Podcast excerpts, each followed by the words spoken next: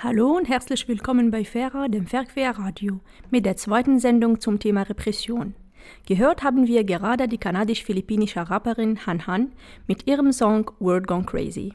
Der Song, eine gelungene Mischung aus Hip-Hop und philippinischer Folklore und katapultierte Han Han von Toronto aus um die ganze Welt und brachte ihr eine Nominierung für die Berlin Music Video Awards ein. Sie zu einer Art Galionsfigur geworden für ihr Heimatland, aber auch für die Jugend jüngeren, jüngeren Generationen philippinischer Migrantinnen auf der ganzen Welt. Auch in diesem Song finden wir ein Beispiel für Rap als Stimme der Auflehnung und gibt denen eine Stimme, die es an anderen Stellen der Gesellschaft kein Gehör finden. Der Song knüpft thematisch aber auch an unsere vergangene Sendung zum Thema Repression von Menschenrechtsaktivistinnen auf den Philippinen an. Katriona hatte Johannes und Janina der Menschenrechtsorganisation IPON zu Gast und hat mit ihnen und über die Menschenrechtslage auf den Philippinen gesprochen. Wenn ihr diese Sendung nachhören wollt, dann könnt ihr das tun auf unserer Internetseite bildungs-verquer.de/radio. Und damit kommen wir von der letzten Sendung zur heutigen. Herzlich willkommen bei Vera, dem Verquerradio aus Greifswald zu Themen globaler Gerechtigkeit. Und zwar heute geht es auch nochmal um das Thema Repression. Im Gegensatz zur letzten Sendung wollen wir das Thema aber etwas weiter aufmachen. Und dafür haben wir heute verschiedene Beiträge mitgebracht. Und zwar wird zum einen, äh, werden wir etwas hören über die Frage, was ist eigentlich Repression, was umfasst dieser Begriff und was vielleicht auch nicht. Wir werden euch ein Netzwerk vorstellen, das heißt Scholars at Risk. Da geht es äh, darum, dass Lehrende, Wissenschaftlerinnen und Studierende, also Personen, die an der Universitäten äh, tätig sind, ähm, dass die Unterstützung erfahren, wenn sie Repressionen ausgesetzt sind. Wir werden einen Beitrag hören zum Thema Kurden, die Kurden eine unterdrückte Nation und äh, außerdem werdet ihr Ausschnitte aus einem Interview hören, in dem wir die Initiative Geschichte und Widerstand vorstellen. Ja, und das alles hört ihr äh, als Aufzeichnung. Wir haben die Sendung aufgezeichnet und zwar am 18.01. Und zwar hier in unserem Corona-konformen Bürostudio. Und ja, mit mir heute hier zusammen sind auch noch Imen. Hallo. Und Sünna. Hallo. Ja, und ich bin Franziska und ich versuche mich heute in Technik und Moderation. Mal sehen, wie gut das klappt. Außerdem an der Sendung beteiligt äh, waren auch noch Sarina und Claudi hat für uns die Musikredaktion gemacht. Ja, und jetzt geht es gleich erstmal weiter mit dem Beitrag von Synna zur Frage, was bedeutet eigentlich Repression? Vielleicht habt ihr dieses Wort schon oft gehört, vielleicht aber auch noch nie. Der Begriff Repression ist mir persönlich auf jeden Fall geläufig. Schon oft habe ich in der Zeitung davon gelesen und wenn ich das Wort Repression höre, denke ich an die Proteste in Belarus, an Polizeigewalt im Dannröder Forst und an die gezielte Ermordung von Frauen, also Femizide in Kurdistan. Ich habe das Gefühl, dass der Begriff sehr selbstverständlich von mir verwendet wird. Aber wenn ich länger darüber nachdenke, fange ich, fang ich an, mich zu fragen, was ist das denn eigentlich genau Repression? Was gehört dazu und was nicht? Eine kurze und klare Definition finde ich bei Duden. Repression ist die gewaltsame Unterdrückung von Kritik, Widerstand, politischen Bewegungen, individueller Entfaltung und individuellen Bedürfnissen. Außerdem finde ich heraus, dass Repression unter anderem aus dem Lateinischen von dem Wort reprimere kommt, was unterdrücken bedeutet. Wenn ich das Wort Repression in die Suchmaschine eingebe, finde ich einige Einträge von linken Netzwerken. Auf einer Seite für Anarchismus als Gesellschaftsalternative sind zahlreiche konkrete Beispiele für Repressionen von linken Aktivisti aufgeführt. Die Auflistung reicht von medialer Vorverurteilung von Aktivistinnen oder Personalkontrolle im Vorfeld einer Demo, weil ein Mensch links ausschaut, also grüne Haare hat oder schwarze Kleidung trägt, bis hin zu willkürlicher Verhaftung und den Einsatz von Schlagstock, Wasserwerfern oder Tränengas.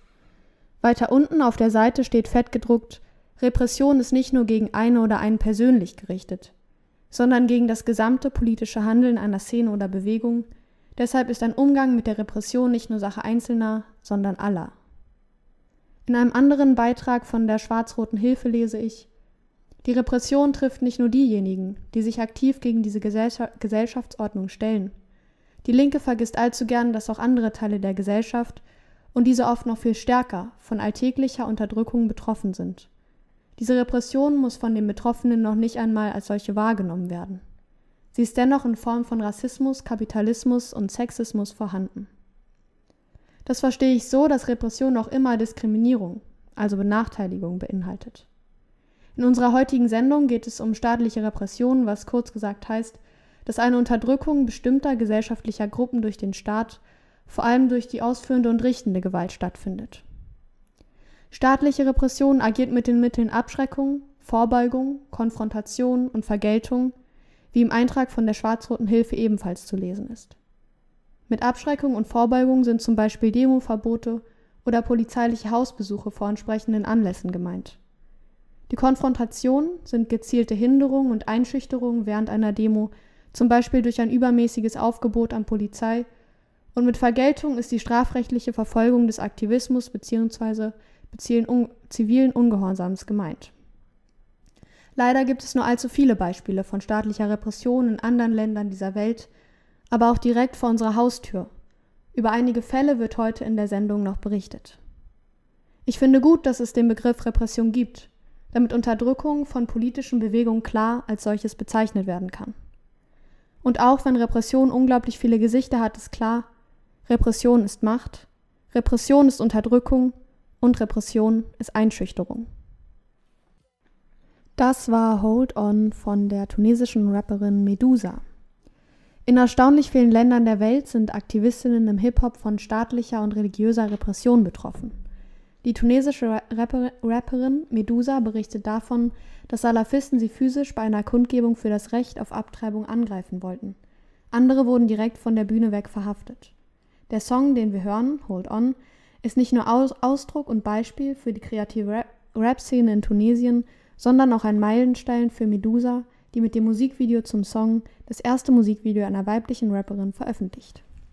Weltweit sind nicht nur Aktivistinnen der Gefahr von Repression ausgesetzt. Auch Wissenschaftlerinnen und Wissenschaftler, Lehrende und Studierende werden immer wieder Opfer von Drohungen und Zensur, von Verhaftungen, juristischen Anklagen und Verurteilungen, von Gewalt und Mord.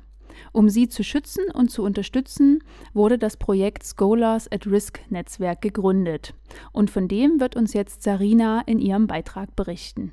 Angriffe auf Wissenschaftlerinnen, Studierende, Mitarbeiterinnen und ihre Institutionen treten mit alarmierender Häufigkeit auf. Auf der ganzen Welt führen staatliche und nichtstaatliche Akteure, darunter bewaffnete, militante und extremistische Gruppen, Polizei und Streitkräfte, Regierungsbehörden Gruppen außerhalb des Campus und sogar Mitglieder von Hochschulgemeinschaften diese Angriffe durch. Sie verkleinern den Raum aller, frei und sicher zu denken, zu hinterfragen und Ideen auszutauschen, schränken den öffentlichen Diskurs ein und schädigen die soziale, politische, kulturelle und wirtschaftliche Entwicklung, von der jeder profitieren kann. So steht es einleitend in dem aktuellsten Bericht Free to Think, den das Scholars at Risk Netzwerk seit 2015 jährlich veröffentlicht.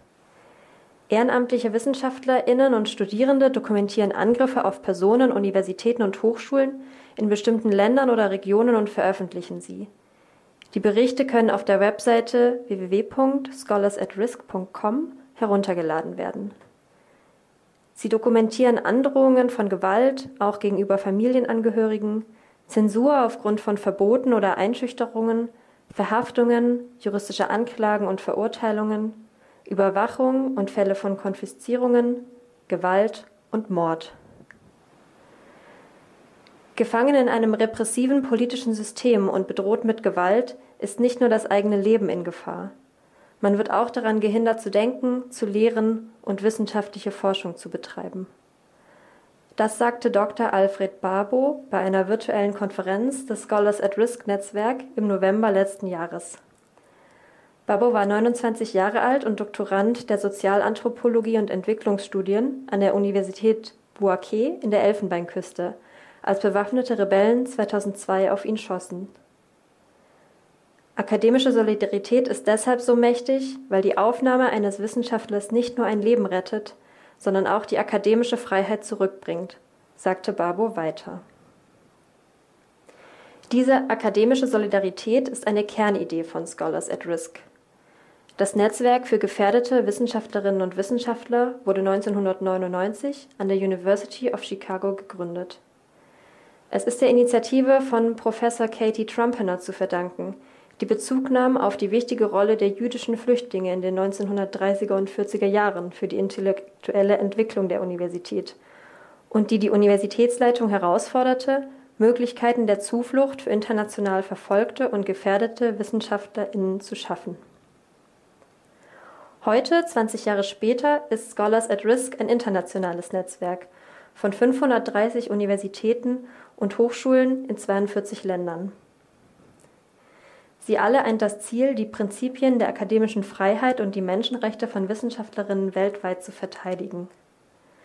Das Wirken von Scholars at Risk findet innerhalb der drei Säulen Protection, Advocacy und Learning statt, also Schutz, Interessenvertretung und Lehre. Innerhalb des Netzwerks gibt es an den Universitäten und Hochschulen Stellen für Wissenschaftlerinnen, die vor Gewalt und Verfolgung fliehen müssen. Sie können in diesem Rahmen ihre wissenschaftliche Forschung fortsetzen und als Gastprofessorinnen lehren. Finanziell kommen dafür die akademischen Einrichtungen auf.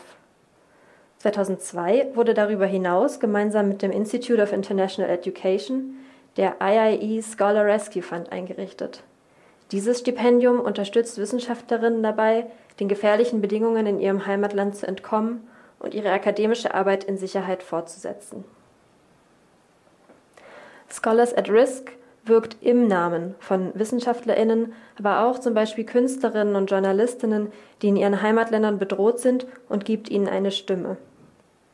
Es informiert die Öffentlichkeit durch globale Kampagnen und Konferenzen, zum Beispiel zur Unterstützung inhaftierter Lehrender und Lernender.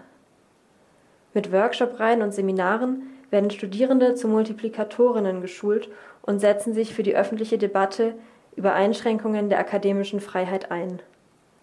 Kern der Arbeit von Scholars at Risk ist deshalb auch das Academic Freedom Monitoring Project, das Projekt zur Überwachung der akademischen Freiheit. Aus ihm erscheint jährlich der bereits erwähnte Bericht Free to Think. In der Ausgabe von 2020 wird von 341 Angriffen berichtet, darunter 30 Mal der Verlust der Arbeitsstelle, 96 Verhaftungen und 124 Fälle von Mord, Gewalt und dem Verschwinden von Personen. Eine dieser verschwundenen Personen ist Rahil Davoud. Dr. Davoud ist Associate Professorin am Human Science Institute der Xinjiang University und Gründerin des Folklore Research Center für Minderheiten. Sie war eine der ersten uigurischen Frauen, die einen Doktortitel erhielten. Im Dezember 2017 erzählte sie einer Verwandten von den Plänen, von Urumqi nach Peking zu reisen, doch kurz darauf verloren ihre Familie und Freunde den Kontakt zu ihr. Das Verschwinden von Professor Davoud wurde im August 2018 veröffentlicht. Es wird vermutet, dass sie von staatlichen Behörden an einem unbekannten Ort festgehalten wird. In der ebenfalls bereits erwähnten virtuellen Konferenz am 19. und 20. November wurde ihr der Free to Think Award 2020 verliehen und stellvertretend durch ihre Tochter Akida Pulat entgegengenommen. Auch die Aufnahmen dieser Konferenz können auf der Webseite von Scholars at Risk angeschaut werden. Der Preis wurde 2011 geschaffen, um Einzelpersonen, Gruppen oder Institute zu würdigen, die sich besonders für die akademische Freiheit einsetzen. Die Verleihung an Dr. Rahil Davoud ist eine Würdigung ihrer Arbeit, aber auch stellvertretend für alle WissenschaftlerInnen, Lehrenden und Studierenden der autonomen Region der uigurischen Nationalität Xinjiang und ihren Kampf für die Freiheit gewidmet. Menschenrechtsorganisationen schätzen, dass bis zu einer Million Menschen in der Region unrechtmäßig verhaftet wurden und sich in sogenannten Umerziehungslagern befinden. In ihrer Ansprache sagte ihre Tochter Akida, My mother is a scholar, not a criminal. Meine Mutter ist eine Wissenschaftlerin, keine Kriminelle. In der Eröffnungsrede zur Konferenz, die auch die Feier über 20 Jahre Scholars at Risk war, sagte Geschäftsführer Robert Quinn, We don't celebrate the need for our work. Indeed, over time, the need to do it has only grown. We do celebrate that we as a community have come together across borders, nationalities, time zones, cultures, ethnicities, religions, ages, and professional disciplines to help threatened colleagues. Wir feiern nicht die Notwendigkeit unserer Arbeit und tatsächlich ist die Notwendigkeit, sie zu tun, im Laufe der Zeit nur gewachsen. Wir feiern, dass wir als Gemeinschaft über Grenzen, Nationalitäten, Zeitzonen, Kulturen, Ethnien, Religionen, Altersgruppen und Berufsdisziplinen hinweg zusammengekommen sind, um bedrohten Kolleginnen und Kollegen zu helfen. Was wir gerade gehört haben, ist ein Song von Shark Tank. Shark Tank ist ein österreichisches Projekt und die Single Washed Up erschien 2020 mit dem persönlichen Eindruck des Erschöpftseins, den Rennen der Zeit, dem Heimfallen und Wiederaufstehen. Ein schönes Stück Musik und für alle Hörerin, Hör, HörerInnen eine Chance, sich von Handy, Tablette oder PC-Bildschirm zu lösen und einen Moment durchzuatmen. Und vielleicht auch noch ein wenig mehr über Themen der Vera-Radiosendung nachzudenken. Ihr hört Vera, die Verquer-Radiosendung, heute zum Thema Repression. Ihr könnt unsere Sendung zu folgenden Zeiten live hören. Jeden zweiten Donnerstagmorgen 9 Uhr in der geraden Kalenderwoche beim NB Radiotreff. Zu hören rund um Neubrandenburg auf 88,0, rund um Malchin auf 98,7 sowie rund um Greifswald auf 98,1 und jeden ersten und dritten Mittwoch im Monat 18 Uhr bei Radio Loro. Falls ihr mal eine Sendung verpasst habt, könnt ihr sie nachhören in der Mediathek der Landesmedienanstalt MV und auf unserer Internetseite www.bildung-verquer.de. Ja, falls ihr jetzt erst zuschaltet, wir haben heute eine Sendung zum Thema Repression. Bis jetzt haben wir den Begriff geklärt, also was ist eigentlich Repression und von einem internationalen Netzwerk zur Verhinderung von Repression in der Wissenschaft gehört. Weiter geht's jetzt mit dem Thema Kurden, eine unterdrückte Nation und danach ein Interview mit einem Aktivisten von der Initiative Geschichte und Widerstand und anschließend noch einem Ausblick. Ja, das Ganze natürlich alles mit passender Musik. Danke, dass ihr mit dabei seid. Die Kurden, eine unterdrückte Nation. In diesem Beitrag würde ich versuchen, die Situation der Kurden ein bisschen aufzuklären. Aber erstmal, es wäre wichtig, die folgende Frage zu beantworten. Wer sind die Kurden? Die Kurden sind eines der indigenen Völker der mesopotamischen Ebene und des Hochlands. Circa 27 Millionen, die sich als größtes Volk ohne Land bezeichnen, sind heute in fünf Ländern beheimatet. Im Südosten der Türkei, im Nordosten Syriens, im Nordirak, Nordwesten des Irans und im Südwesten Armeniens. Heute bilden sie eine unwechsel unwechselbare Gemeinschaft, die durch Rasse, Kultur und Sprache vereint ist, obwohl sie keinen Standarddialekt haben. Sie halten auch an einer Reihe verschiedener Religionen und Glaub Glaubensbekenntnisse fest, obwohl die Mehrheit Muslime sind. Die Frage, wer ein Kurd ist, ist in vielen Fällen nicht einfach zu beantworten. Gleiches gilt für die Grenzen der kurdischen Regionen und die Geschichtsbeschreibung. Die Tatsache, dass der Kurdenkonflikt bis heute virulent bleibt, ist hauptsächlich darauf zurückzuführen, dass keiner der vier Staaten echte Anstrengungen unter, in, unternommen hat, um die Kurden in den Zentralstaat um die Nationalidentität zu integrieren. Warum ist ein solcher Konflikt aufgetreten? Die Ursprünge, die Ursprünge der Kurdenproblematik gehen auf den Zerfall des Osmanischen Reichs. Zu Beginn des 20. Jahrhunderts begannen viele Kurden darüber nachzudenken, ein Heimatland zu schaffen, allgemein als Kurdistan bezeichnet. Nach dem Ersten Weltkrieg und der Niederlage des, des Osmanischen Reiches sorgten die siegreichen westlichen Verbündeten im Servicevertrag von 1920 für einen kurdischen Staat. Diese Hoffnungen wurden jedoch drei Jahre später zunichte gemacht, als der Vertrag von Lausanne, der die Grenzen der modernen Türkei festlegte, keinen kurdischen Staat vorsah und den Kurden in ihren jeweiligen Ländern den Minderheitsstatus verlieh. In den nächsten 80 Jahren wurde jeder Schritt der Kurden zur, er zur Errichtung eines unabhängigen Staats brutal unterdrückt. Wie würden die Kurden in den Ländern behandelt? Erstmal in der Türkei. Zwischen dem türkischen Staat und den Kurden des Landes, die 50 bis 20% der Bevölkerung ausmachen, besteht eine tiefsetzende Feinds äh, Feindseligkeit. Kurden wurden seit Generationen von den türkischen Behörden hart unterdrückt. Als Reaktion auf Aufstände in den 1920 und 1930 Jahren wurden viele Kurden umgesiedelt, kurdische Namen und Kostüme verboten, die Verwendung der kurdischen Sprachen, Sprache eingeschränkt und sogar die Existenz einer kurdischen ethnischen Identität geleugnet, die als Bergtürken bezeichnet wurde. Die Türkei setzt weiterhin auf eine repressive Lösung. Sogar die Vertreter der Kurden werden massiv verfolgt. Mehrere Parlamentarier sind im Gefängnis oder im Exil. Die Regierung sieht die kurdische Partei als eine terroristische Organisation, die beseitigt werden muss. Im Syrien. Kurden machen zwischen 7% äh, und 10% der syrischen Bevölkerung aus. Syriens Kurden wurden lang Zeit unterdrückt und ihnen wurden die Grundrechte verweigert. Rund 300.000 Menschen, Kurden, wurde, wurden seit den 1960er Jahren die Staatsbürgerschaft verweigert und kurdisches Land wurde beschlagnahmt. Als sich der Aufstand zu einem Bürgerkrieg entwickelte, vermieden die wichtigsten kurdischen Parteien öffentlich Partei zu ergreifen.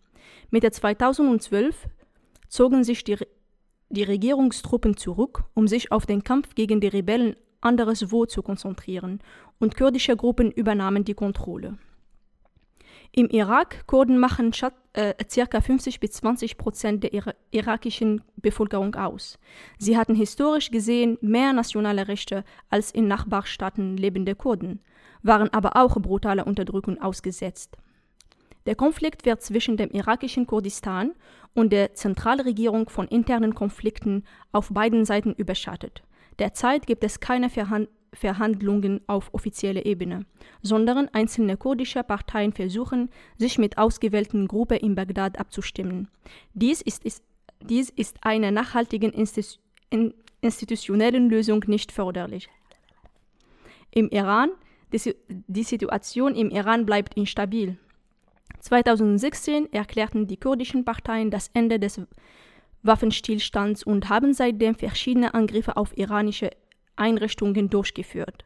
2018 exekutierte die iranische Regierung mehrere kurdische Aktivisten und bombardierte die, das Hauptquartier der Partei.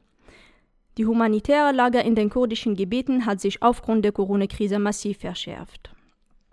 Das bringt mich zu, mein, zu der letzten Frage. Gibt es eine Lösung für, für den Kurdenkonflikt? Kaum, zumindest nicht schnell. Die Kurdenfrage kann nur in den einzelnen Ländern individuell gelöst werden.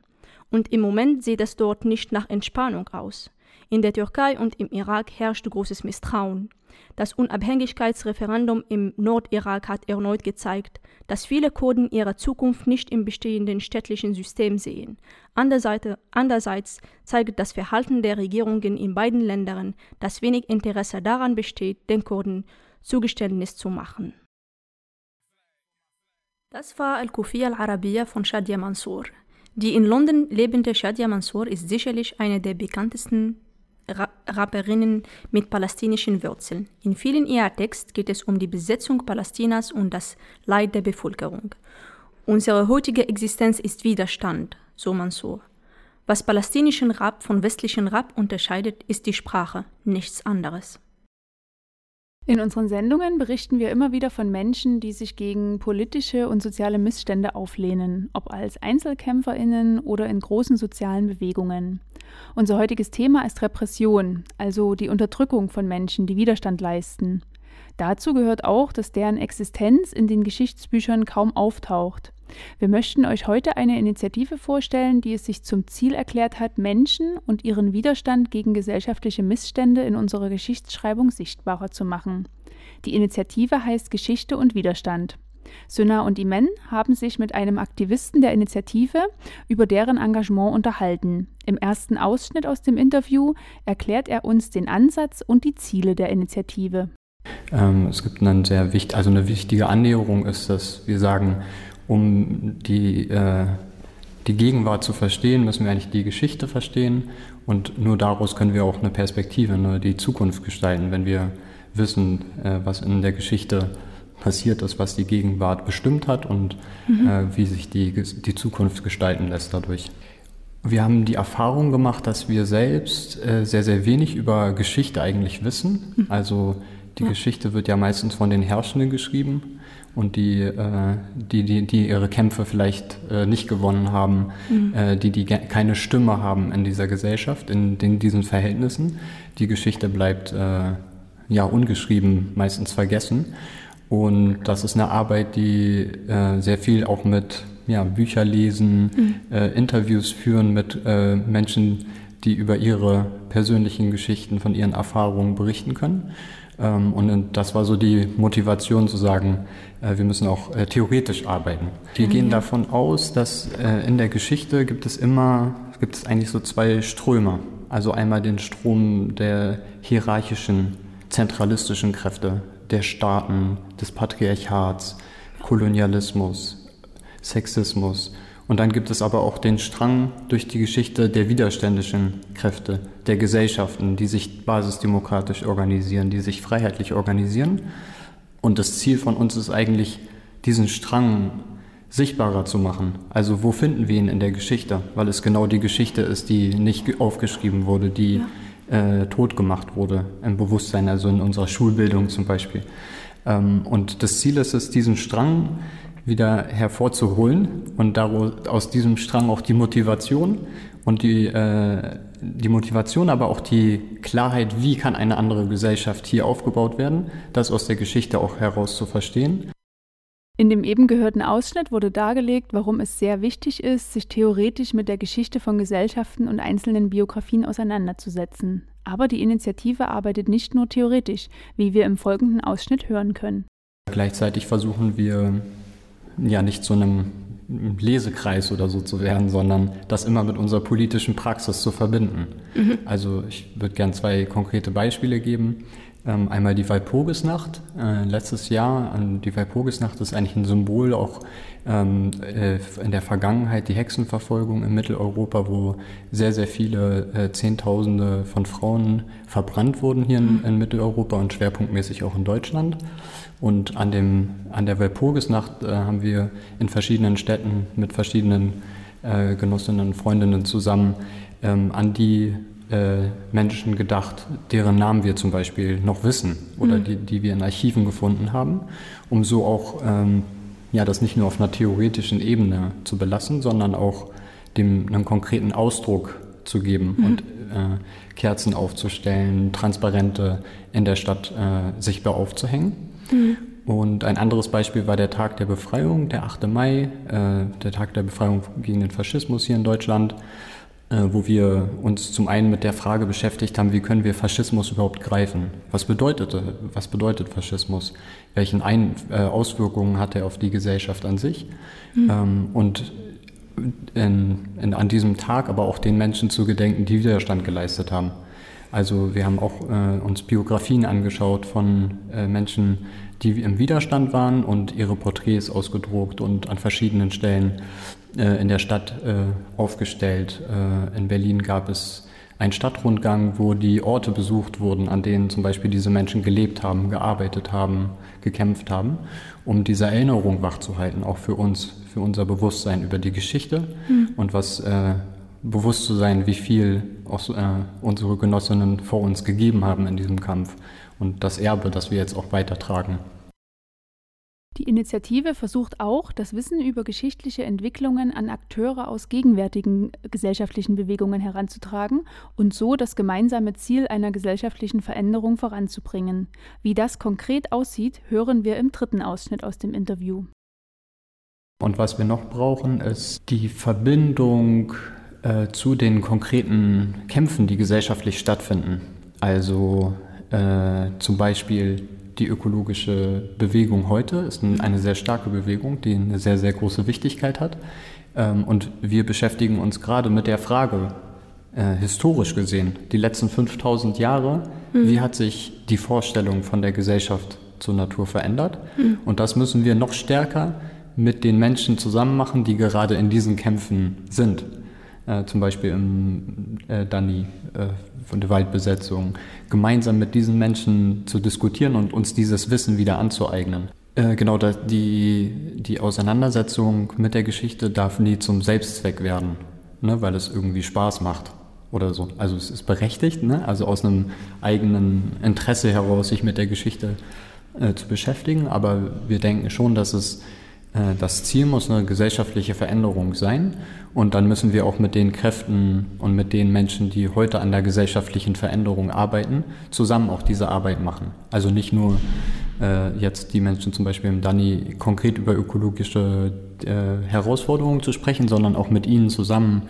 äh, zum Beispiel die Geschichte der ökologischen Kämpfe in der Vergangenheit äh, verstehen, kennenlernen, äh, uns mit Menschen treffen, weiß ich nicht, die äh, damals in, gegen AKW, also AKW-Bau protestiert haben oder äh, den Startbahn West in Frankfurt war ein sehr großer Protest. Also da Äh, ganz viel Wissen äh, ist, das ist unser Gefühl, ganz viel Wissen auch über die neuere Geschichte äh, fehlt eigentlich in den aktionistischen, aktivistischen Kreisen heute. Und sich mit dem Wissen über die Vergangenheit auch selber klarer verorten zu können. Ne, in welche Traditionen stellen wir uns? Was sind unsere, was sind unsere Wurzeln eigentlich von, von Menschen, die eine andere Gesellschaft anstreben? So, das sind, glaube ich, wichtige Punkte, wo wir noch mit mehr Menschen gemeinsam diskutieren müssen. Ja, das waren jetzt also drei Ausschnitte aus dem Interview, das Imen und Sünner vergangene Woche mit einem Aktivisten der Initiative Geschichte und Widerstand geführt haben. Und der Besuch der AktivistInnen in Greifswald wurde unter anderem durch die Rosa-Luxemburg-Stiftung ermöglicht. Wenn euch das interessiert und ihr auch noch mehr über die Arbeit der Initiative erfahren möchtet oder vielleicht auch Lust habt mitzumachen, dann meldet euch gerne bei uns unter info@bildung-verquer.de und wir vermitteln euch dann gerne den Kontakt zur Initiative Geschichte Geschichte und Widerstand. Und bei uns geht es jetzt erstmal weiter mit Musik. Das war Get Involved von The Funk Hunters and Charlie äh, Second. The Funk Hunters sind ein kanadischer elektronischer Musikband und ein DJ-Duo mit Sitz in Funko Vancouver, British Columbia. Die Funk Hunters sind in der internationalen Tanzszene für ihren Future Funk Sound bekannt, der eine Mischung aus Oldschool Soul, Disco, Funk und klassischem Hip-Hop ist und tief mit zeitgenössischer elektronischer Tanzmusik verwoben ist. Get Involved ist eine Zusammenarbeit zwischen The Funk Hunters und dem amerikanischen Rapper Charlie Second A. Die Wahl der, der, Texte und der Ort des Videoclips sollten das Publikum ermutigen, sich für etwas einzusetzen und ihre Stimmen auszusprechen. Gefilmt in Seconds Heimatstadt Chicago, als es, der, als es den Sängern durch Graffiti-Straßen der Stadt folgt. Und das äh, war es schon wieder so langsam mit unserer Sendung. Wir kommen schon wieder zum Ende. Äh, was wir heute hatten, war das Thema Repression und dazu gab es verschiedene Beiträge. Synna hat uns am Anfang eine Begriffsklärung gegeben. Was verstehen wir eigentlich unter Repression? Ähm, wir haben einen Beitrag gehört über das Scholars at, at Risk Netzwerk, äh, das es in habe ich mir doch mitgeschrieben während des äh, Beitrags. Genau, ein Netzwerk, das es an 530 Universitäten in 42 Ländern gibt und genau, das sich für akademische Freiheit und ähm, die Freiheit von bedrohten WissenschaftlerInnen einsetzt. Wir haben außerdem einen Beitrag gehört von Imen über die Kurden als unterdrückte Nation und äh, vor kurzem haben wir auch gerade erst äh, Ausschnitte aus einem Interview gehört und die äh, Initiative Geschichte und Widerstand vorgestellt. Ja, und falls ihr das alles verpasst habt und jetzt erst eingeschaltet habt, dann könnt ihr unsere Sendung natürlich auch nachhören in der Mediathek der Landesmedienanstalt oder auch auf unserer Internetseite www.bildung-verquer.de slash Radio. Aber äh, in 14 Tagen gibt es ja auch schon die nächste Sendung und da hat Sünna noch ein paar Informationen für uns, was dann eigentlich passiert. Danke, dass ihr heute wieder bei Vera eingeschaltet habt. In der nächsten Sendung am 4. Februar geht es um das Thema Stolpersteine vor unserer Haustür. Also explizit um die Spuren jüdischen Lebens hier in Greifswald. Wir werden euch dazu auf einen Stadtrundgang mitnehmen, um uns gemeinsam an die Menschen und die Geschichten zu erinnern, die nicht vergessen werden dürfen. Also schaltet gern dann in 14 Tagen am 4. Februar dazu ein. Passend zum Thema möchten wir euch außerdem auf eine Veranstaltung nächste Woche Mittwoch aufmerksam machen. Am 27. Januar um 20 Uhr findet eine Online-Lesung des Monologes von Hanka Hoskova statt. Es ist ein Livestream aus dem Stratzesaal, gelesen von Sünna Herklotz. Der 27. Januar, der Tag der Befreiung von Auschwitz, ist kein Feiertag im üblichen Sinn. Es ist ein Denktag, Gedenken und Nachdenken über die Vergangenheit schaffen Orientierung für die Zukunft. Die beste Versicherung gegen Völkerhass, Totalitarismus, Faschismus und Nationalsozialismus ist und bleibt die Erinnerung an und die aktive Auseinandersetzung mit der Geschichte, so die Landeszentrale für politische Bildung. 2021 unter den Einschränkungen der Pandemie ist das Gedenken und die aktive Auseinandersetzung mit der Geschichte mehr denn je essentiell. Ich, Sönner Herklotz, war 15 Jahre alt, als wir mit der Schule das Konzentrationslager Ravensbrück besuchten und ich den Monolog von Hanka Hoskova dort kaufte. Das kleine, unscheinbare Heft ist gefüllt mit 20 Seiten Erinnerungen an die Zeit im Lager und das Leben danach. Hanka Hoskova wurde 1911 in Prag geboren und 1940 inhaftiert. Sie überlebt fünf Jahre Haft und kehrt im Mai 1945 nach Prag zurück. Hanka Hoskova lebt heute nicht mehr, wohl aber der Schatz ihrer Erinnerungen, der Monolog. Nach meinem Abitur habe ich diesen nun in einer Schublade bei mir zu Hause wiedergefunden und beschlossen, dass ich den Monolog gerne vorlesen möchte, weil Hanka Hoskova es nicht mehr kann um ihr und stellvertretend allen Inhaftierten der Konzentrationslager der Nationalsozialisten eine Stimme zu geben. Ich möchte Sie und euch herzlich einladen, aufgrund derzeitiger pandemiebedingter Einschränkungen im Livestream aus dem Stratzesaal dabei zu sein und so einen Beitrag zu leisten zum Erinnern, Gedenken und Mahnen. Ja, und weitere Informationen finden Sie und findet ihr unter pdfgreifswald.de, also Partnerschaft für Demokratie. Die Veranstaltung erfolgt in Kooperation mit Partnerschaft für Demokratie sowie dem Kinder- und Jugendbeirat Greifswald. In Einstimmung auf die nächste Sendung hören wir jetzt zum Abschluss einen Ausschnitt aus Verklärte Nacht, eine Fassung für Streichorchester von Arnold Schönberg. Der jüdische Komponist wurde 1874 in Wien geboren und emigrierte 1933 in die USA, wo er 1951 starb. Schönbergs Kompositionen wurden aufgrund seiner jüdischen Herkunft während der NS-Zeit nicht als Kunst angesehen und deshalb als entartete Musik denunziert.